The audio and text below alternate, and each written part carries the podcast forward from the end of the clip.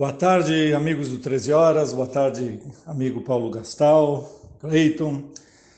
Eis que a Polícia Federal bate as portas do STF. Não era para causar surpresa e não causa surpresa, né?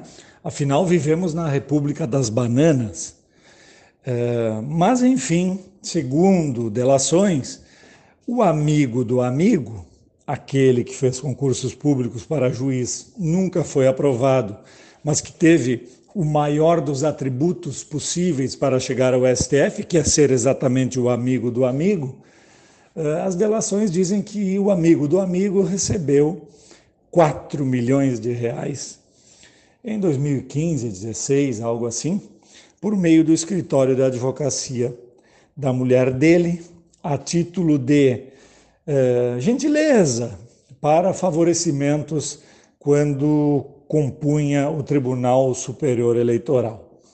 Eis então que Dias Toffoli é uh, alvo agora de um pedido da Polícia Federal para que seja investigada a transmissão desse dinheiro, referido inclusive por Sérgio Cabral, condenado a mais de 300 anos de prisão, ex-governador do Rio, Uh, e esse pedido de investigação, adivinhem onde foi parar?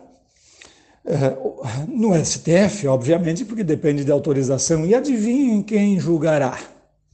Os pares do Dias Toffoli, uh, num conjunto, num colegiado de que ele participa, e espero ao menos que não vote, porque eu penso que o final da história, o final desse enredo já é de todos conhecido.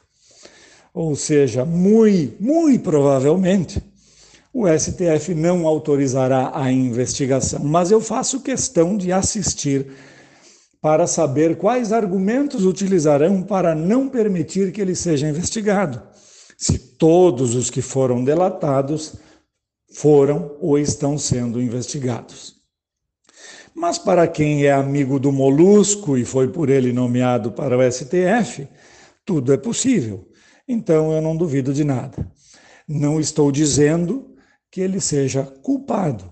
Eu estou dizendo que ele é igual a todos os demais cidadãos brasileiros ou estrangeiros que vivem no país. A Constituição Federal é a mesma, as leis são as mesmas, a menos que aqui na planície para nós sejam diferentes. Estou curioso para saber como se procederá agora. O que fará o STF quando um dos seus membros está sendo, foi, isso é mais uma notícia mais antiga, mas agora é que a Polícia Federal encaminhou o pedido ao STF. Está sendo, então, apontada a possibilidade de que ele tenha recebido eh, dinheiro ilícito ao tempo em que era membro do Tribunal Superior Eleitoral. Curioso, não? Essa República das Bananas a cada dia nos traz uma surpresa diferente. Por isso é que nós precisamos, inclusive, urgentemente instalar a possibilidade de uh, verificação dos votos por meio da, da, do acoplamento de uma estrutura às urnas eletrônicas que permita que o voto seja impresso e vá para uma urna física para fins de eventual conferência futura. Afinal, no Brasil não se pode duvidar de nada. Um abraço a todos.